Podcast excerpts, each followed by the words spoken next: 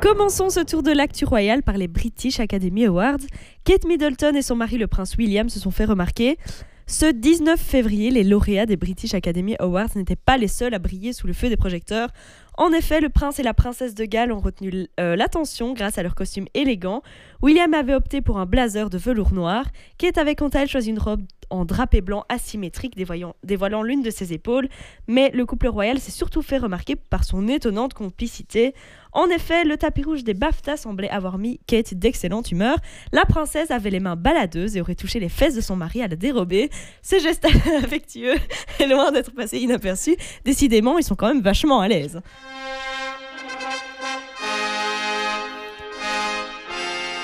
Oui, j'ai rallongé, ta trompette, Trop. Euh, un point sur le couronnement du roi Charles. Les artistes lui offrent une pluie de refus. Moi, j'ai marqué sur ma feuille. oui, je confirme, elle a marqué. Je vous parlais la semaine passée du désarroi du roi Charles III suite au refus d'Ed Sheeran et d'Adèle de venir chanter à son couronnement. Eh bien, devinez quoi? D'autres refus sont arrivés. Ça a l'air de te mettre particulièrement Ah oui, Elle jubile, elle jubile. Elton John, Robbie Williams, Harry Styles et même les Spice Girls ont répondu négativement à l'invitation.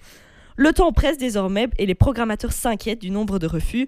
Je cite, les organisateurs travaillent contre la montre pour monter une belle programmation, mais ils font face à une série de challenges, résume une source proche du dossier. Ce sont principalement les emplois du temps qui font défaut. Ed Sheeran se produit la veille du couronnement au Texas, Elton John est en tournée européenne et Harry Styles aussi. Pour l'instant, seule Adele, qui figurait pourtant en haut de la liste de Charles, n'a pas donné d'explication à son refus. Pour l'instant, Lionel Richie a confirmé, et il n'est pas le seul. Le boys band des années, 19 des années 80, pardon, Take That, devait euh, se reformer pour l'occasion, mais l'absence du plus célèbre des, des membres, Robbie Williams, risque de mettre à mal le projet. Au pire, contre une énorme somme d'argent et un date avec Harry, je veux bien aller chanter un matin de mes fleuris.